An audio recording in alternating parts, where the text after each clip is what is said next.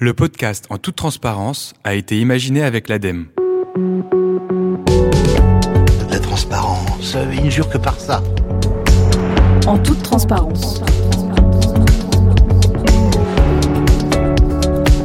En toute transparence. Bonjour à tous, bienvenue dans ce nouvel épisode de En toute transparence, le podcast qui raconte le succès des entreprises qui intègrent la RSE au cœur de leur offre.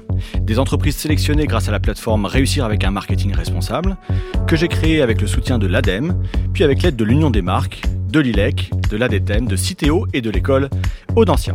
Je suis David Garbous et dans ce podcast, je vous partage des initiatives inspirantes en invitant celles et ceux qui les ont rendues possibles. Ils nous expliquent en toute transparence les difficultés qu'ils ont rencontrées, comment ils les ont contournées et nous donnent euh, les clés pour réussir. Mais attention, l'originalité de ce podcast, c'est que j'ai avec moi en studio des étudiants qui, après avoir écouté euh, nos invités, nous diront en fin d'émission comment ils décryptent ce discours de marque avec leurs yeux particulièrement attentifs au sujet d'engagement. Et ils sont nombreux aujourd'hui puisque nous sommes à l'ESSEC qui nous accueille pour une session spéciale sur les enjeux agroalimentaires. En toute transparence. Dans cet épisode de En toute transparence, j'ai le plaisir de recevoir le directeur général de Dossi, Nicolas Facon. Bonjour Nicolas. Bonjour David. Alors je suis très heureux de t'accueillir parce que on va parler agriculture, on va parler agroalimentaire et avec un sujet particulièrement emblématique des transformations euh, que ce secteur a commencé à mettre en place et que vous avez euh, adressé. Quelques mots sur Dossi pour commencer. Donc, on, on connaît euh, tous euh, la marque. C'est une marque euh, qu'on trouve majoritairement au rayon conserve de légumes. Vous proposez des légumes en boîte de conserve et en bocal. Mais vous êtes aussi au rayon plat cuisiné apertisé. Vous êtes présent en surgelé avec des produits bruts comme là aussi encore les haricots verts ou des produits plus préparés comme les émincés d'oignons ou les fameuses poêlées parisiennes et campagnardes. Sur la conserve, vous êtes au coude à coude avec votre confrère Bonduel qui a également été lauréat de la plateforme en 2013. Vous revendiquez euh, chacun à peu près 8% des volumes du marché, et euh, sachant que c'est un, marché euh, dévolu à pour près de deux tiers des achats aux marques de distributeurs. Donc il y a un beau sujet de différenciation. On va ensemble évoquer la façon dont Dossi euh, a travaillé ce sujet-là. Vous avez réalisé un chiffre d'affaires de 3 milliards d'euros pour le groupe euh, l'année dernière. Vous vendez 120 boîtes de conserves et bocaux à la minute. Ça fait deux par seconde si j'ai bien compté. Et ce qu'on sait moins, c'est que derrière euh, donc, cette marque, au même titre que Candia qu'on a reçu ici, il y a un groupe coopératif vos actionnaires, ce sont les agriculteurs. Alors Nicolas, toi, tu as connu euh, des systèmes conventionnels avec Danone, et puis ce système-là, est-ce que tu peux nous expliquer qu'est-ce que ça fait comme différence et euh, comment tu t'épanouis dans ce nouveau euh, Alors, un groupe coopératif agroalimentaire, bah, c'est une entreprise comme les autres. Elle a des, euh, elle a des objectifs économiques à, réaliser euh, qui sont finalement le garant de sa pérennité. Donc, euh, je dirais que c'est un fonctionnement comme tous les autres. Ce qui, ce qui fait la différence, en fait, c'est pour moi, c'est, de, ils sont de l'ordre de, de, deux points. Le premier, en fait, c'est le, c'est le sens. Euh, à partir du moment où euh, le conseil d'administration est, euh, est, constitué d'agriculteurs qui sont élus, hein, c'est le principe d'une coopérative, on va rendre des comptes finalement à, nos producteurs directement. Et puis au-delà de ça, une coopérative, c'est quoi? C'est, ce sont des agriculteurs qui décident mettre, de mettre leurs moyens en commun au service d'un projet collectif qui est d'une part en fait d'assurer un débouché économique à leur propre production, et puis également d'assurer la pérennité en fait de leur euh, modèle d'exploitation ou leur modèle d'agriculture, même s'il est en transformation. Donc euh, on a, on voit tout de suite qu'on a une dimension euh, assez moyen long terme en fait dans le but de, de, de, la coopérative. Et puis le deuxième en fait c'est et j'ai travaillé finalement dans des groupes comme Danone, comme Heineken, où ce sont de très belles marques, des marques qui sont aussi engagés hein, à leur niveau et sur leur propre champ. Mais euh, je dirais que la différence, c'est que ces marques restent des donneurs d'ordre vis-à-vis du monde agricole en fait, et avec tout le respect et, la bienveillance que j'ai pour ces marques-là. La différence là, effectivement, c'est qu'on est à la fois industriel, c'est-à-dire transformateur de la matière première, mais également producteur. Et donc, euh, et donc, on vit au quotidien, en fait, les enjeux liés à l'alimentation, à l'agriculture, au, destin à la fois individuel et collectif de, nos adhérents et de nos producteurs. Et on travaille finalement au sein de la même entité, chacun a son rôle, euh, mais on travaille au sein de la, la coopérative et on, on a un but Donc on est vraiment au plus près finalement euh, à la fois des enjeux alimentaires, agricoles, comme je l'ai dit, des enjeux de filière, puisqu'on est euh, deux des maillons de cette filière-là, et, on voit tout de suite que la dimension moyen-long terme, elle est, euh, elle est, elle, vient se rajouter aux enjeux, je dirais, court-termistes de, que chaque entreprise peut vivre. En toute transparence. Alors Nicolas, le, jury a retenu Dossi pour une démarche de transformation en profondeur que euh, tu es en train de mener dans, cette entreprise. Euh, transformation, c'est cohérent avec ce que tu as dit des modes de production. Euh, et vous êtes fixé comme objectif d'avoir 100% de vos adhérents qui soient certifiés soit en bio, soit en HVE à la fin de cette année 2023. 100%, c'est pas commun. Il y a beaucoup d'entreprises qui se fixent des objectifs à, 2030. Là, c'est 2023.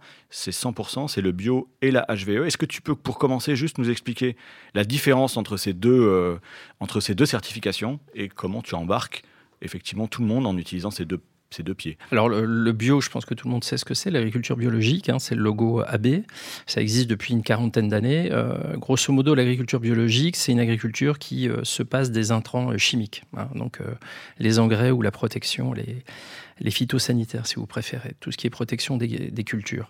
Donc euh, c'est une agriculture alternative qui va essayer de finalement de trouver des moyens euh, de, pallier en fait euh, l'absence de produits chimiques. donc c'est une obligation de, moyens en fait. la haute valeur environnementale, donc c'est le c'est le dernier en fait palier de, de pratiques agroécologiques qui vise en fait sur ce qui est non bio, donc ce qui est conventionnel. Et là, en fait, on va, on va travailler sur l'ensemble de l'exploitation. Donc, quand une exploitation est certifiée euh, haute valeur environnementale, c'est l'ensemble de ses productions, qu'elles soient euh, végétales ou animales, qui, euh, qui sont regardées. Et on est sur la réduction, en fait, de la pression environnementale que peuvent exercer ces productions. Donc on va, on va travailler sur quatre axes qui sont euh, la gestion de l'eau, de l'irrigation, comment on réduit en fait ou comment on optimise en fait euh, l'approvisionnement en eau, euh, les engrais, donc l'objectif étant de réduire en fait l'apport des engrais chimiques, la protection des cultures. Donc là, si on n'est pas comme dans le, dans le bio où il y a zéro utilisation de de phytosanitaire, on cherche à réduire le plus possible et trouver des techniques alternatives en fait aux protections des cultures. Et puis le dernier axe, c'est la biodiversité. Donc ça, ce sont quatre axes. Derrière, il y a euh, entre 40 et 50 indicateurs euh, de résultats et de moyens qu'on va suivre, qu'on va auditer, qu'on va certifier en fait. Préciser en fait, euh, l'objectif qu'on s'est donné, c'est 100% de nos producteurs qui soient certifiés soit en agriculture biologique, soit sur le conventionnel en euh, certification environnementale des exploitations, dont le, troisième niveau euh, est la haute valeur environnementale. Euh, le bio et la, haute valeur environnementale ne sont pas incompatibles. On a par exemple des producteurs bio qui, souhaitent être HVE, euh, haute valeur environnementale, en plus du bio, parce que vous avez compris, c'est euh, comment je, au-delà de la production bio, comment je, je mesure et comment j'améliore en fait ma pression sur l'ensemble de l'exploitation. Donc, donc ça c'était pour, pour préciser. parce qu'on est une coopérative, en fait, on s'est donné comme objectif de faire finalement bouger ou mettre en mouvement ou en dynamique collective l'ensemble de nos producteurs et pas uniquement une élite. Euh, et ça, c'est vraiment le, rôle d'une coopérative. Euh, l'agriculture, depuis toujours, elle s'est adaptée, elle s'est transformée. Et là, on voit bien en fait que les enjeux qui sont devant nous, qui sont des enjeux à la fois de, de changement climatique, qui impactent directement en fait euh, les producteurs, mais aussi euh, de biodiversité, euh, nécessite en fait un changement en fait des pratiques agricoles. Et donc, euh, on, a mis en place ça parce qu'on souhaite en fait vraiment accélérer, accompagner, motiver, les soutenir en fait les agriculteurs qui sont dans cette démarche de progrès. Et on veut le faire de manière à la fois collective, mais en prenant en charge individuellement les producteurs, quel que soit leur niveau, leur point de départ, qu'ils soient très peu mature, ou au contraire qui soit très engagé. Et finalement, c'est pour ça que cette certification à différents niveaux, à paliers, permet finalement de faire monter tout le monde dans le train et, euh, de générer en fait cette, euh, boucle euh, de dynamique collective. Donc ça veut dire que effectivement vous allez travailler à différents niveaux pour embarquer l'ensemble des adhérents et pas effectivement que quelques-uns.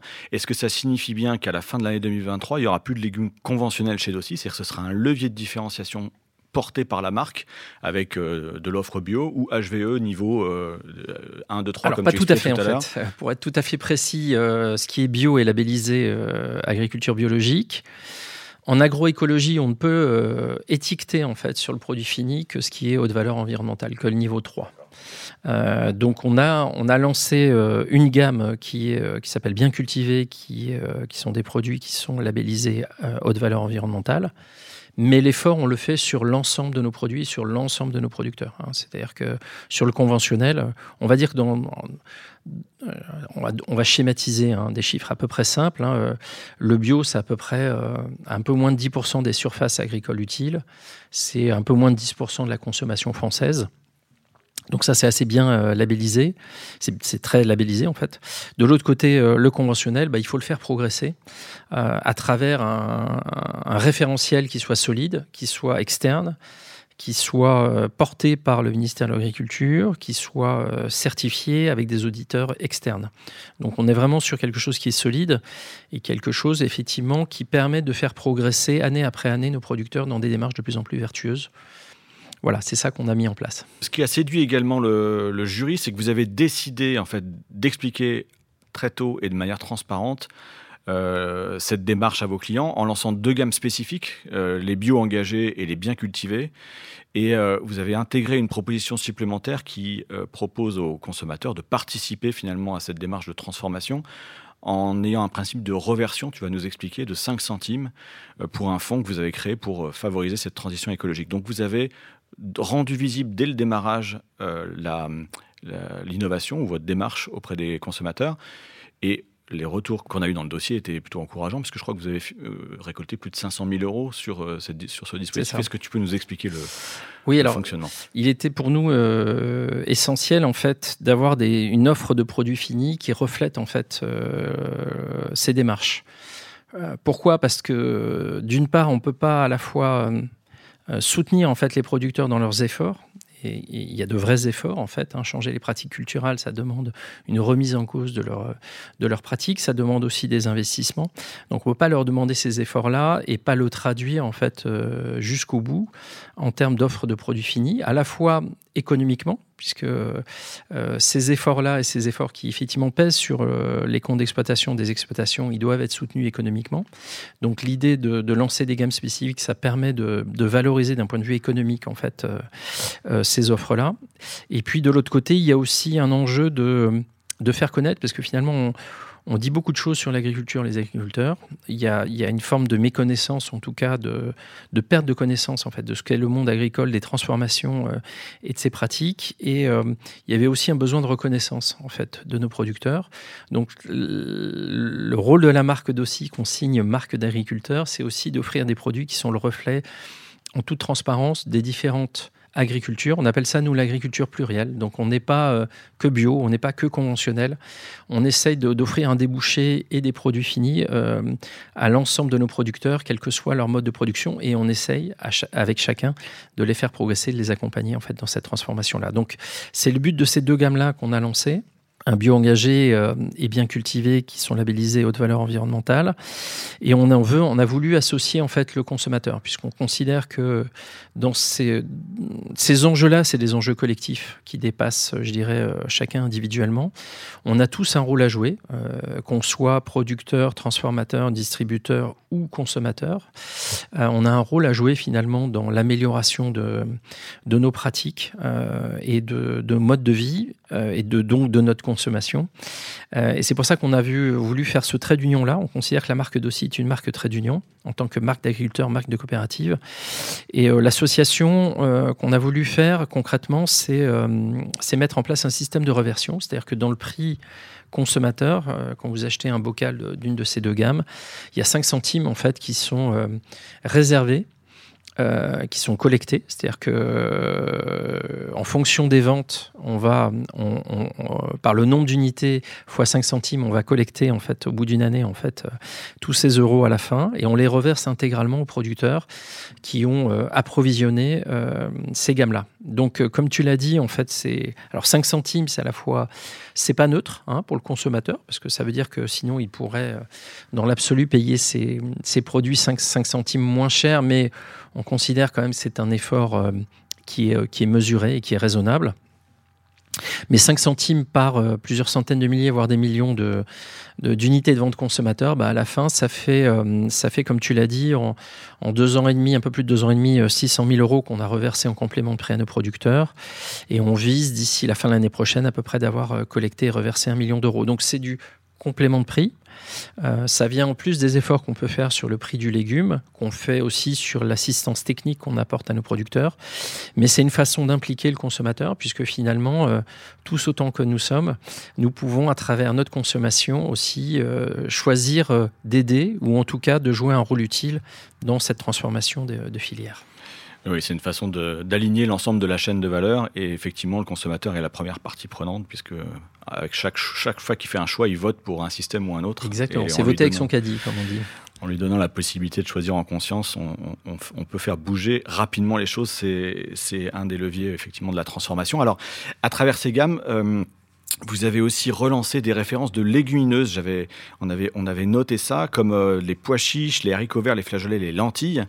Euh, on sait que c'est intéressant sur le plan nutritionnel, mais ça aide aussi euh, à réduire l'utilisation des engrais. Est-ce que c'est un, ça fait partie de la stratégie globale que vous avez posée pour réussir à être HVE 3, euh, rotation de culture, introduction de nouvelles références pour Alors, plus précisément, effectivement, les légumes secs, en fait, qui sont les légumineuses qui sont euh, sous, le label euh, HVE et donc bien cultivées, sont effectivement, euh, on fait le lien, mais on vend aussi des, légumes secs non HVE. Euh, ce qu'on a essayé de faire, en tout cas, c'est euh, de se dire, à chaque fois que c'est possible, on produit en France, parce que ça nous, on considère que c'est, euh, ça fait partie bah, des, des enjeux qu'on a, hein, qui est à la fois celui de la souveraineté agricole alimentaire, mais c'est aussi des gaz à effet de serre. Donc, pourquoi produire à, à 10 000 km quand on peut produire sur nos sols. Donc, euh, donc l'objectif, c'est à la fois de soutenir les filières françaises qui existent et puis de relancer un certain nombre de, filières qui n'existaient pas. Je pense par exemple aux, aux haricots rouges. Euh, les haricots rouges viennent euh, généralement du, du Canada ou des États-Unis. Donc, on a remis en place en fait une filière de haricots rouges qui aujourd'hui ne couvre pas l'essentiel de nos besoins. Mais sur certaines gammes, euh, par exemple de, de produits d'aussi, euh, on, a, on a petit à petit euh, remplacé euh, les importations de haricots rouges par des, des, filières françaises. On le fait aussi sur nos lentilles. Alors, c'est c'est un, un, travail de, je dirais, de, de moyen long terme en fait. Parce, Parce qu'il fait la récolte. Et... Voilà, il faut, il faut embarquer des producteurs, il faut mettre en place des filières. On est sur des produits transformés industriellement, c'est-à-dire qu'il faut quand même que ça tienne le process industriel.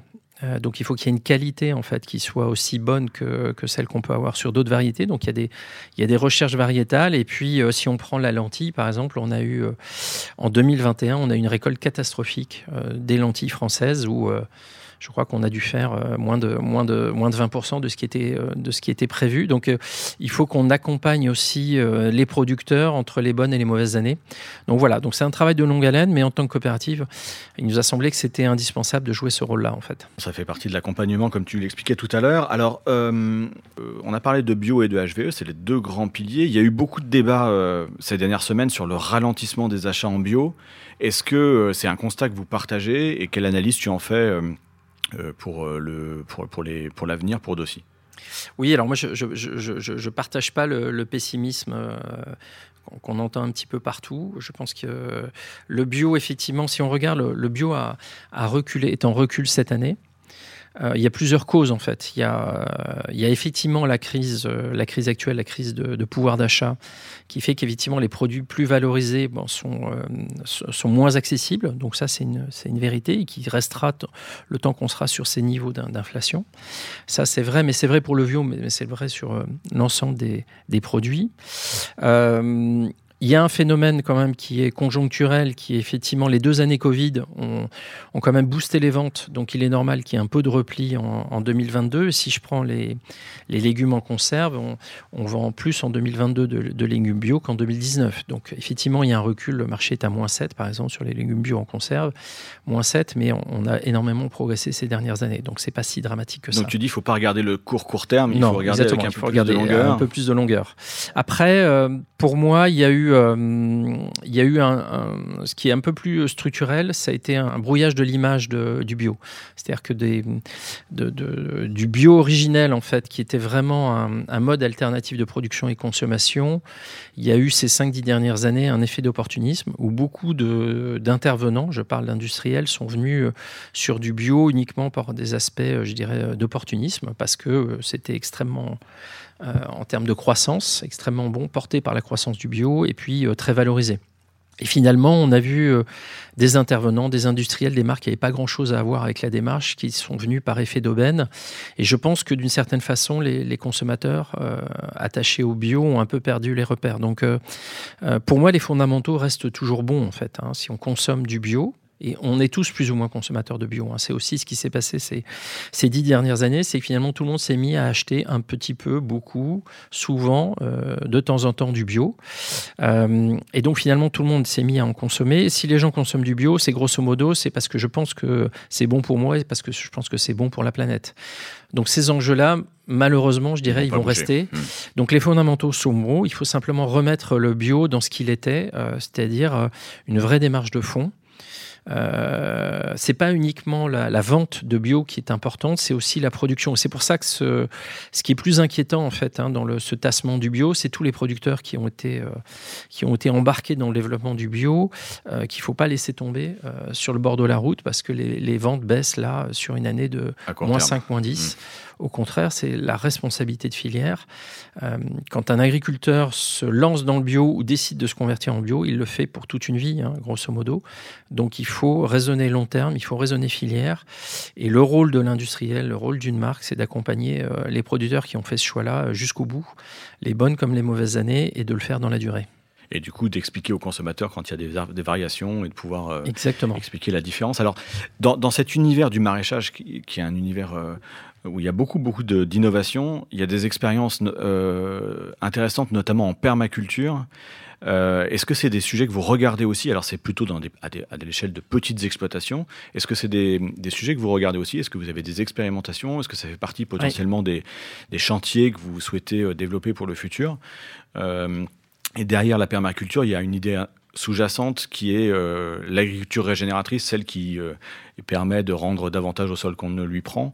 C'est pour nos auditeurs, c'est un concept qui a été popularisé par un film qui s'appelle Kiss the Ground que je vous conseille de regarder. Ça, c'est un principe assez basique finalement qui a été utilisé par, par l'humanité pendant 2000 ans avant la parenthèse des pesticides. J'imagine que ça fait partie des sujets que vous regardez aussi. Est-ce que tu peux nous, nous en donner quelques, quelques perspectives. Alors oui, tu l'as dit, on n'est pas à la même échelle, on ne travaille pas à la même échelle. Euh, on est plus sur des, comment sur des quantités de masse, que ce soit en production ou en transformation et euh, distribution et vente. Pour autant, effectivement, euh, je dirais que toute initiative est bonne. Et, et, on a besoin en fait de pionniers, de gens qui vont finalement à petite échelle euh, expérimenter, trouver finalement l'enjeu finalement de, de l'agroécologie, c'est comment on réduit la pression sur l'environnement. Donc tout ce qui est technique alternative, qu'elle soit technique, qu'elle soit variétale, qu'elle soit dans les modes de culture, etc., etc., elles sont bonnes. Donc nous, on est en, je dirais qu'on est en expérimentation permanente. On s'inspire de, de, ce qui peut être fait on le fait euh, à la fois dans l'accompagnement technique de nos producteurs, mais euh, les producteurs le font eux-mêmes. Hein. Euh, c'est ce qu'on appelle, nous, les, rencontres en, bout de champ. Hein. C'est-à-dire que eux-mêmes, en fait, que ce soit un agriculteur bio avec un agriculteur conventionnel, bah, ils vont échanger les différentes pratiques qu'ils peuvent avoir. on a aujourd'hui, sur des légumes bio, on a des rendements, en fait, à l'hectare qui sont très proches du conventionnel.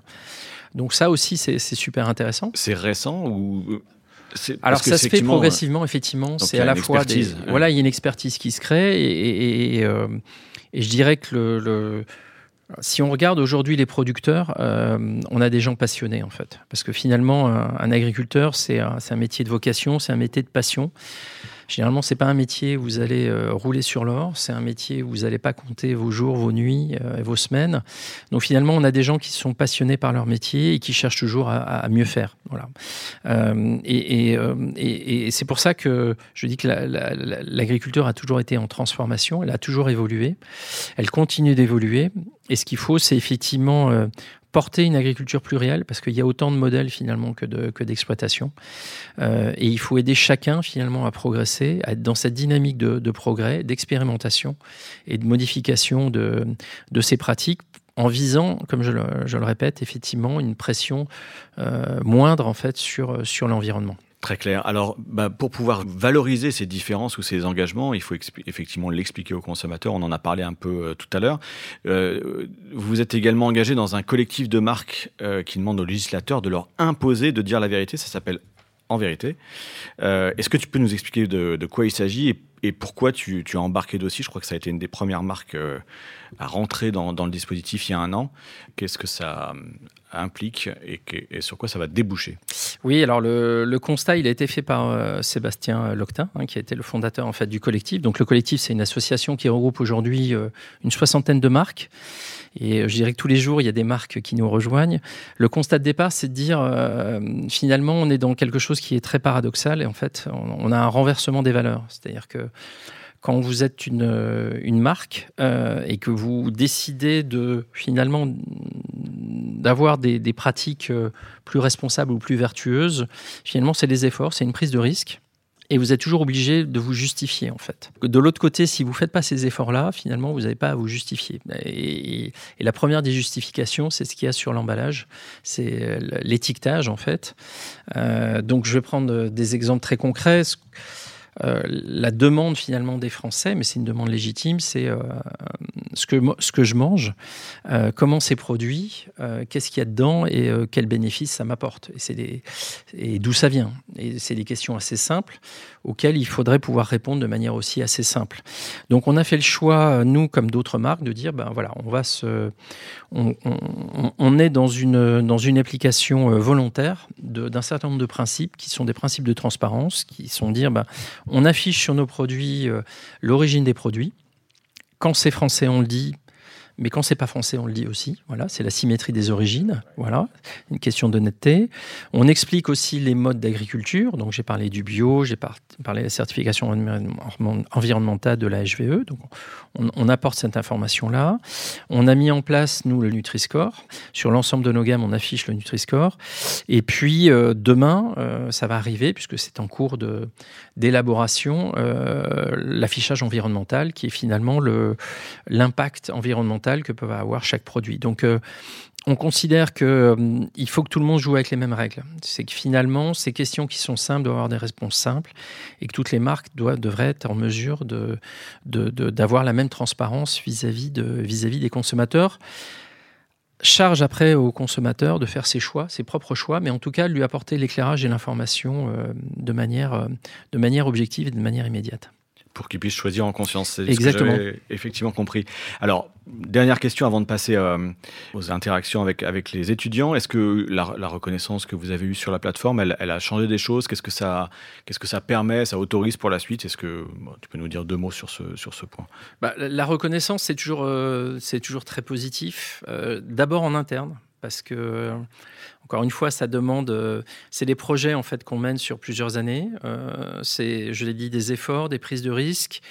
Euh, c'est pas uniquement les équipes marketing, c'est aussi euh, les équipes industrielles, les équipes euh, amont, euh, les équipes qualité, les équipes commerciales. Donc finalement, on a mobilisé beaucoup de gens en fait sur ces différents projets euh, qui sont aujourd'hui matérialisés par ces produits. Donc avoir la reconnaissance euh, de pour un marketing responsable, je pense que c'est quelque chose qui, euh, qui, est important parce que ça donne un, un, feedback, ça donne un retour positif en fait aux gens qui se sont investis en interne. Et puis vis-à-vis -vis de l'extérieur, voilà, ça permet aussi de d'éclairer en fait ce qu'on fait. Ça donne aussi une vitrine et un, un coup de projecteur sur ce qu'on fait, comment on le fait et pourquoi on le fait. Donc c'est jamais voilà. Je pense que pour nous, enfin en tout cas pour moi, la communication, elle vient après, elle vient en dernier lieu. C'est-à-dire qu'on fait les choses et après on communique, et pas l'inverse. Euh, c'est vrai sur le marketing, c'est vrai sur la RSE, mais pour autant, effectivement, bah, si on peut expliquer, je pense que dans les enjeux dont on a parlé, que ce soit sur le bio, sur euh, l'agroécologie, sur euh, l'environnement, on, on, a besoin en fait d'apporter de la pédagogie, de l'information, de l'éducation. Je crois que c'est essentiel.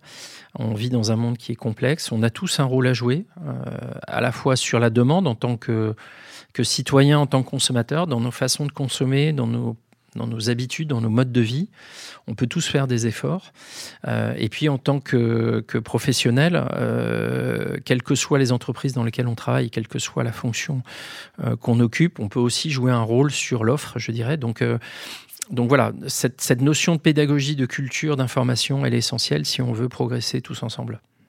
Une petite question supplémentaire, quel conseil tu donnerais, tu as commencé à l'évoquer, aux entreprises qui souhaitent s'engager euh, dans la voie de l'offre responsable, sur la base de ton expérience, et puis aux étudiants qui sont là, qu'est-ce que tu as envie de partager comme euh, bonnes pratiques ou bonnes idées? Je pense que le, sans aucune naïveté euh, de ma part, le, premier, le premier conseil, c'est la sincérité. C'est-à-dire que voilà, c'est euh, indispensable. Euh, il faut faire les choses de façon sincère. Euh, on est, il n'y a pas d'entreprise ou d'organisation parfaite. Voilà, on a tous, on a tous des, des choses à faire bouger, des choses à améliorer. On a tous des points faibles. il faut les assumer.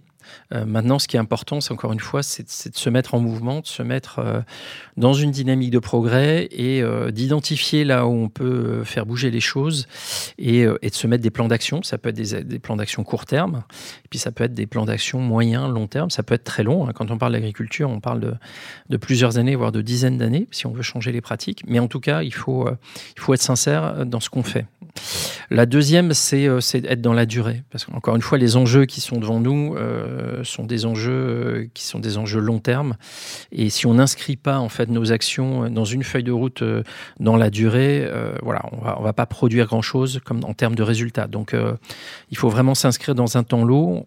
c'est vrai pour c'est vrai pour ce qui est de la commercialisation, pour l'industrie et pour l'agriculture. Le troisième troisième conseil, c'est et là, pour le coup, je parle de l'agroalimentaire, c'est de raisonner en filière. Hein, puisque on a trop longtemps déconnecté l'alimentation de l'agriculture. Il faut reconnecter l'agriculture à l'alimentation parce que les enjeux sont absolument liés. Encore une fois, c'est une question d'offre et de demande. Et si on veut vraiment euh, agir de façon euh, euh, concrète, durable et significative, il faut vraiment raisonner de la fourche à la fourchette, du champ à l'assiette. Ça, c'est absolument indispensable. il faut dépasser les clivages, les intérêts je dirais, égoïste de chacun des maillons de la, chaîne. Et puis le, quatrième conseil, c'est d'être concret, voilà, parce que finalement, euh, euh, tout ça ne vaut que si finalement on, crée du résultat, on a un impact. Alors, ça peut être des petits impacts.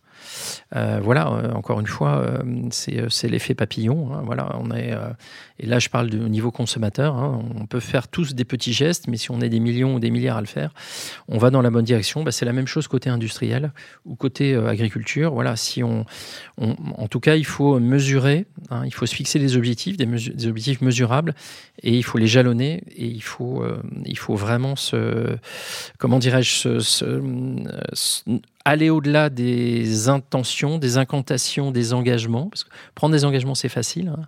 surtout si on les prend à 30 ans, puisqu'on ne sera plus là pour voir si on les a tenus ou pas. Donc il est important de jalonner sur différents horizons de temps et de mettre des indicateurs et, euh, et d'être transparent sur la réalisation, la non-réalisation et les plans d'action qui sont associés. Alors dans cet esprit-là, est-ce que tu pourrais nous recommander une, une bonne pratique à surveiller pour 2023 qui pourrait prendre la suite de dossiers? Alors pas forcément euh, dans l'univers euh, alimentaire. Si tu as quelqu'un de cet univers, ça nous intéresse, mais ça peut être ailleurs. On est très preneur de ce regard expert. Euh, alors, je ne sais pas si je suis expert, hein. je ne vais, pas me donner ce titre-là. Euh, qu'est-ce qui m'inspire? Je pense que ce qu'il faut regarder, c'est les marques et les acteurs, ou les marques ou les acteurs qui, vont apporter une dimension collective, en fait. Je pense que c'est ça le, critère, finalement, pour voir ce qui est ce qui, fait vraiment du sens, c'est la responsabilité. C'est euh, c'est au-delà de la pratique de la marque ou de l'entreprise associée, c'est euh, qu'est-ce qu'elle fait euh, qui, la dépasse. En tout cas, quels sont les enjeux collectifs pour lesquels elle va contribuer en fait à apporter des, solutions. Alors, je vais pas parler d'alimentaire. Alors, la, marque que je vais vous sortir, elle va, je vais rien vous apprendre, hein, parce que, mais je trouve que moi, je trouve qu'il y a une marque qui est assez intéressante, c'est Patagonia parce que finalement, elle a, complètement euh, été à l'inverse finalement de, cette industrie-là. Elle a vraiment changé euh, les paradigmes, donc elle a pris des risques.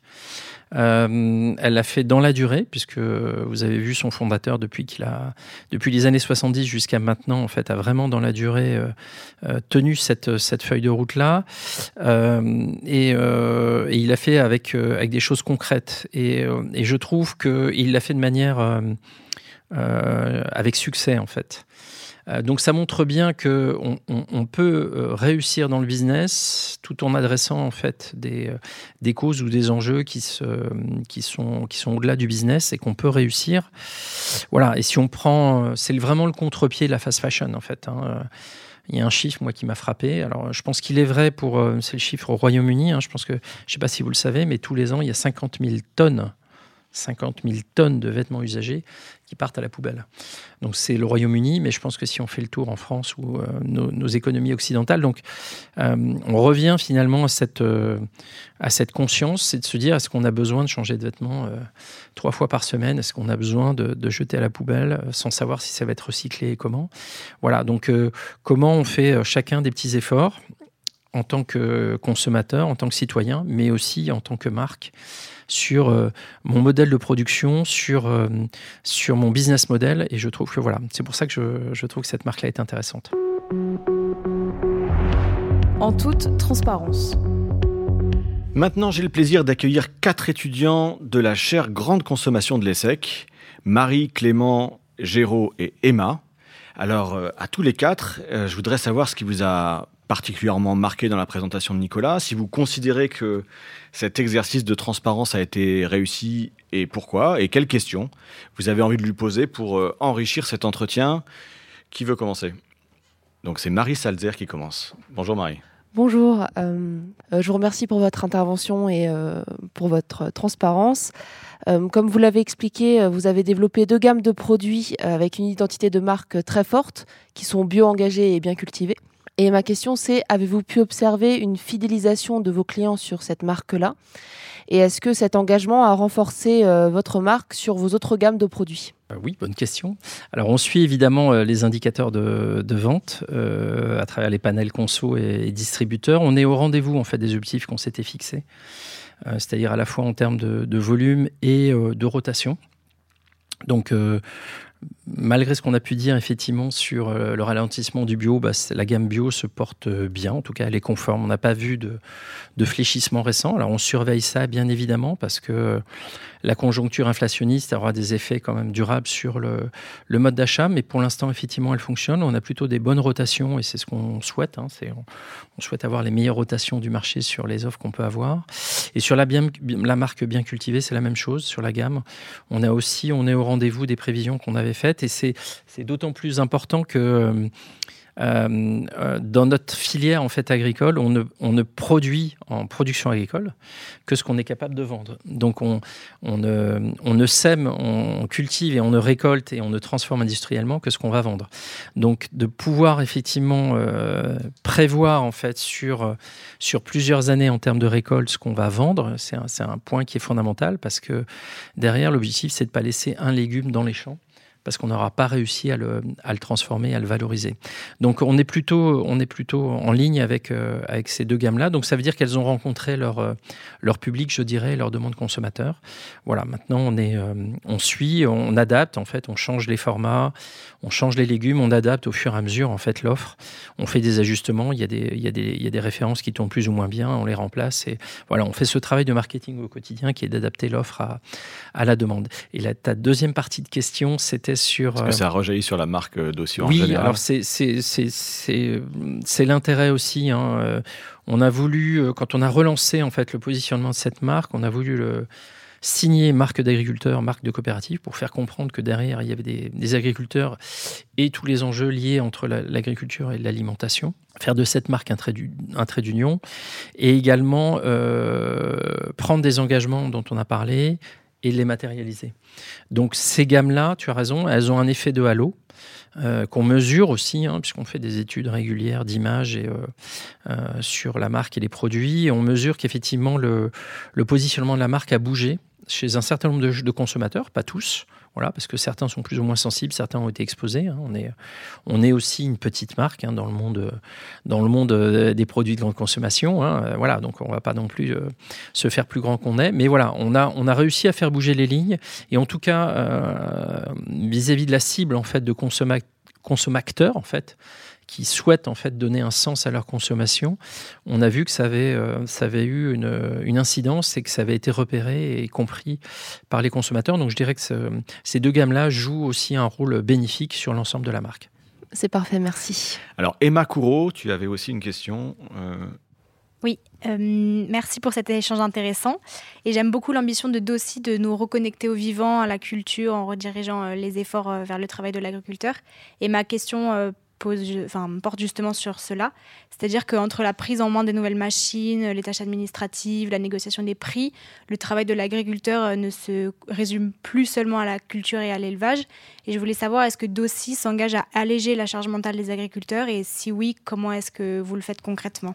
Oui, c'est un vrai point. Aujourd'hui, l'agriculteur n'est pas seulement agriculteur, c'est-à-dire un un spécialiste, voire un expert en fait des différents modes de production agricole, hein, puisque généralement en France, euh, on est sur de la polyculture élevage, en tout cas en Bretagne. Donc, euh, euh, un exploitant typique, un adhérent chez nous, il fait plusieurs, plusieurs cultures végétales. Ça peut être des céréales, ça peut être des légumes et une ou plusieurs productions animales. Donc, on a vraiment des, on a des multispécialistes. Mais, mais aujourd'hui, effectivement, la taille des exploitations fait que effectivement on est euh,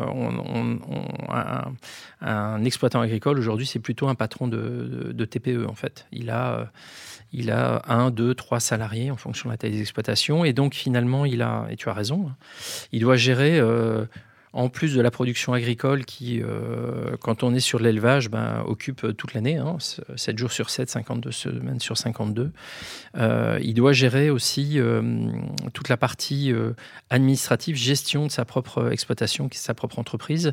Et c'est vrai que c'est dans le, en tant que coopérative, ça c'est un point important, c'est-à-dire que le rôle d'une coopérative, c'est aussi d'apporter un certain nombre de services en fait à ses adhérents.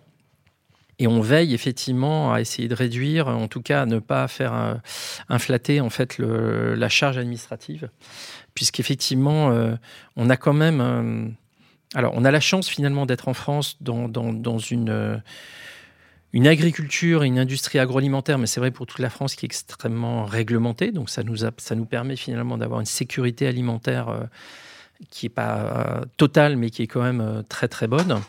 Euh, pour autant, pour autant bah, on multiplie en fait les référentiels, on multiplie finalement le, toute cette charge administrative, et tu as raison, c'est quelque chose de lourd en fait pour les agriculteurs. Donc ça, c'est dans notre rôle de coopérative, aux différents niveaux auxquels on s'adresse vis-à-vis de nos coopérateurs, on veille aussi effectivement à, en tout cas à réduire en fait cette charge-là qui, qui vient se rajouter en fait au travail de tous les jours.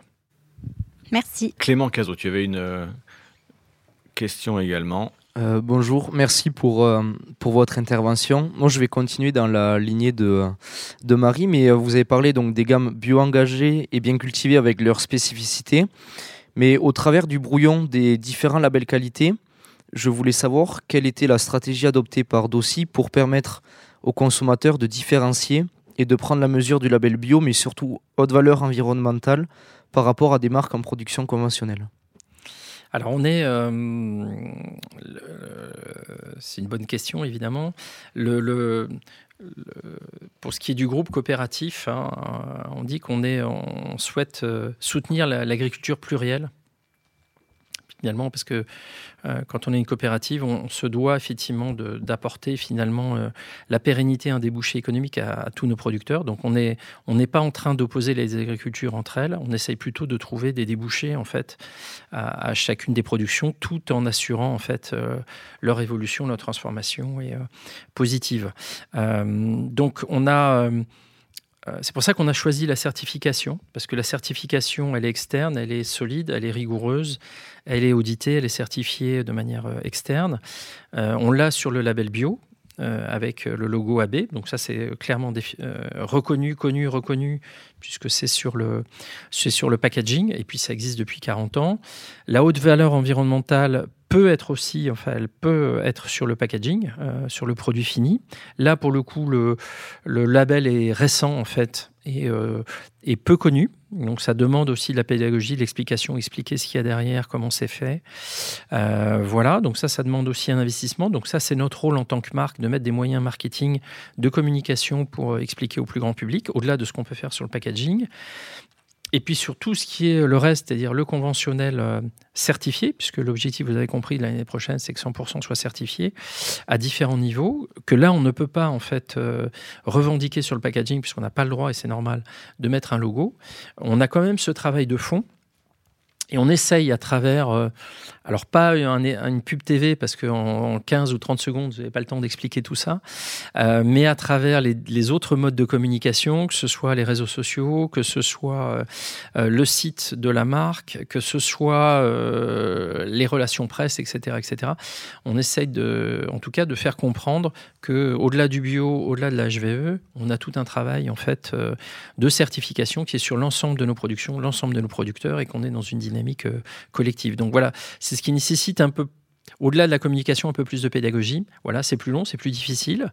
Il faut arriver à émerger. Et c'est pour ça que cette plateforme de Pour réussir un marketing responsable est intéressante parce que ça donne aussi une vitrine à un certain nombre de publics sur, euh, sur ce qu'on peut faire. Alors, cher Nicolas, tu as une dernière question. Il y a beaucoup de succès aujourd'hui dans les questions. Géraud Nolog, tu voulais poser une ultime question en guise de conclusion. Ouais, tout à fait, et aussi euh, d'ouverture. Euh, merci pour toutes ces précisions et, pour toute la transparence que, que vous avez fait part ce matin. Et euh, merci aussi pour cette vision que vous partagez sur l'intérêt d'intégration des filières, qui sera sans doute moteur dans les prochaines années d'un, renouveau des filières et, et d'amélioration continue. vous parliez tout à l'heure des actions à long terme mises en place par votre entreprise, d'engagement dans le temps long. Euh, ma question est la suivante. À quoi ressemblera la marque Dossi en termes d'engagement à l'horizon 2040 au vu des enjeux actuels? Euh, Bonne question. Je pense que ce qui est, euh, on travaille actuellement sur, sur la feuille de route RSE hein, de manière. mais là, on travaille dans la la, détermination, l'écriture de la feuille de route. Alors quand je dis RSE, c'est pas de la marque, hein, c'est de l'ensemble de la filière, vous l'avez compris, parce que sinon ça n'aurait pas beaucoup de sens de, s'arrêter à la marque. Donc la marque est un des, un des maillons de cette, de cette filière-là. Euh, on travaille vraiment sur la feuille de route et euh, les plans d'action euh, concrets qu'on est en train de mettre en œuvre. Je pense que si on regarde hein, les enjeux en fait qui sont devant nous, c'est quoi? C'est travailler en fait à réduire les, émissions de gaz à effet de serre. Voilà. Euh, et si on regarde l'industrie agroalimentaire, Généralement, euh, c'est le scope production agricole en fait qui génère le plus de gaz à effet de serre. Donc, c'est euh, comment on fait évoluer les pratiques agricoles pour. alors, l'agriculture est à la fois un des premier vecteur, c'est pas le premier hein, d'émissions de, gaz à effet de serre, mais euh, on a cette chance, c'est que c'est aussi euh, une des seules solutions, en tout cas immédiatement en fait euh, activable. La séquestration du, carbone dans le sol, l'agroforesterie, etc., etc. Donc il y a, y a, un certain nombre, c'est aussi la chance, hein, c'est qu'on peut aussi avoir une action positive vis-à-vis de ça. Donc ça c'est le, premier enjeu. Le deuxième, c'est la biodiversité, parce que là aussi l'impact de l'agriculture euh, que ce soit euh, euh, si on se met à l'échelle mondiale, en fait, la déforestation, que ce soit l'utilisation des pesticides, etc., etc. voilà, il y a un impact certain sur la biodiversité. Donc, comment on réduit et comment on favorise en fait la biodiversité? Le troisième, c'est celui des emballages. Euh, voilà, on, voit la problématique du plastique, euh, des effets de pollution. Là, c'est pas des effets de gaz à effet de serre, c'est des effets de pollution euh, et des impacts sur la nature, mais également sur la santé. Donc ça, c'est un enjeu qui est très important. Et puis, au-delà de ça, nous, on est une marque de, de légumes de plein champ, principalement français à plus de 90%. on a un rôle à jouer dans l'alimentation. il faut on sait tous qu'il va falloir euh, baisser notre consommation de, produits carnés. Euh, pour des raisons environnementales, mais aussi pour des raisons de santé. On n'a pas besoin de manger de la viande trois fois par jour, hein, ni euh, sept, jours, sept fois par semaine, sept jours sur sept. Donc une alimentation équilibrée, variée. Et donc on a un rôle à jouer à, proposer finalement des légumes, une alimentation plutôt végétale en fait, qui sera bonne pour les. Donc ça c'est notre rôle aussi, c'est de s'adapter, d'avoir des produits, des recettes qui correspondent finalement au mode de vie, aux attentes de consommation euh, des consommateurs. Et puis, euh, euh, on a parlé de transparence là ce matin. Je pense que le, on, va, on a des consommateurs, et ils le seront de plus en plus, qui seront informés, avertis. Je pense qu'il faut l'accès à la donnée va permettre aussi de mieux éclairer euh, les informations produits et donc les choix que peuvent faire les consommateurs vers une, une consommation et un mode de vie plus responsable. Donc ça, c'est aussi notre rôle, hein, c'est de, de continuer en fait dans cette démarche qu'on a, qu'on a mise de transparence, d'affichage, d'explication. Je pense que c'est essentiel. Si on veut si on veut tous jouer un, rôle positif, euh, encore faut-il qu'on soit éclairé, informé et qu'on puisse décider en toute conscience. Euh, je peux décider de manger euh, des choses qui, voilà, je peux décider de manger un bon steak et, j'aime ça, mais je dois savoir finalement quelles quelle conséquences ça, ça a et, et je dois, je dois être éclairé sur mes choix en fait. Et c'est la même chose pour l'ensemble des produits. En toute transparence. Merci à vous quatre pour ces questions et ces échanges. Merci à Nicolas pour s'être euh, prêté au jeu. Et merci à vous d'avoir écouté cet épisode. En toute transparence, le podcast de l'ADEME, c'est fini pour aujourd'hui. Vous pouvez retrouver tous les épisodes sur euh, toutes les plateformes de podcast et sur sogood.fr. N'hésitez pas à en parler autour de vous s'il vous a plu, à le liker, le partager, le commenter. Merci également à l'Union des marques, à l'ILEC, l'ADTEM Citéo et Audencia et à très vite pour de nouveaux épisodes en toute transparence.